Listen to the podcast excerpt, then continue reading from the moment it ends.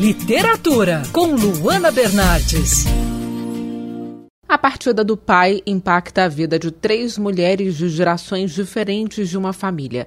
A filha nunca se conformou com a separação. A mãe tenta desvendar os mistérios do desaparecimento do marido. Ao longo de três décadas, entre 1970 e 1990, essas personagens vão precisar lutar pelo próprio espaço. Essa trama é a do livro Curva do Rio, do R. Colline, e hoje a gente conversa com o autor.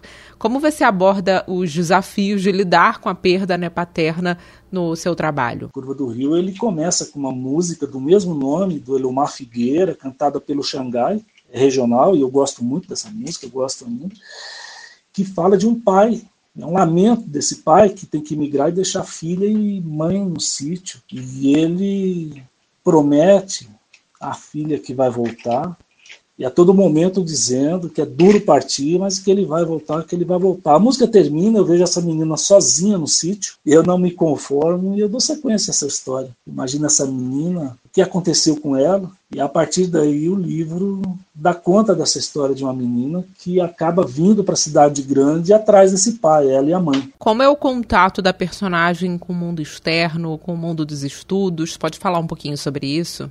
Quando mãe e filho chegam na cidade grande, elas vão perceber que será quase impossível encontrar esse homem.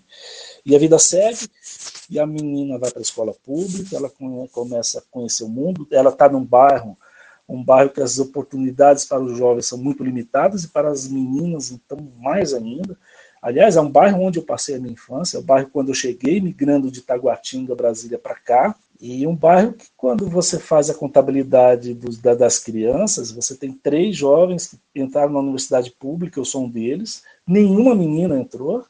Alguns meninos conseguiram uma carreira razoável, mas as meninas não tem uma notícia de uma que tenha conseguido uma carreira nem que intermediária, uma menina que entrou numa universidade pública, uma menina que cursou curso superior. Então essa minha protagonista, ela está atenta, ela começa a conhecer o mundo através dos livros, da educação, da dedicação dos professores e ela é muito esperta para perceber que só na área acadêmica, só entrando numa universidade pública, ela conseguiria se livrar dessas profecias, dessa reprodução quase inevitável das condições de existência de uma menina naquele bairro. E qual mensagem que a personagem passa com base na visão de mundo dela? Quando ela chega na universidade, ela vai conhecer jovens da área cultural, jovens ativistas, jovens que resistiam à ditadura, vai conhecer professores.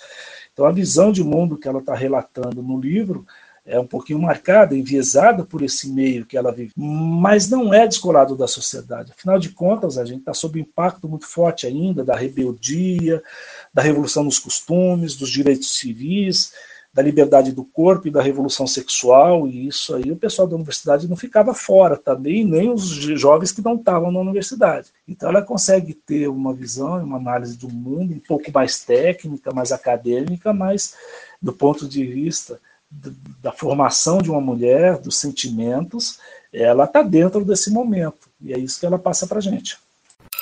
Quer ouvir essa coluna novamente? É só procurar nas plataformas de streaming de áudio. Conheça mais dos podcasts da Band News FM Rio.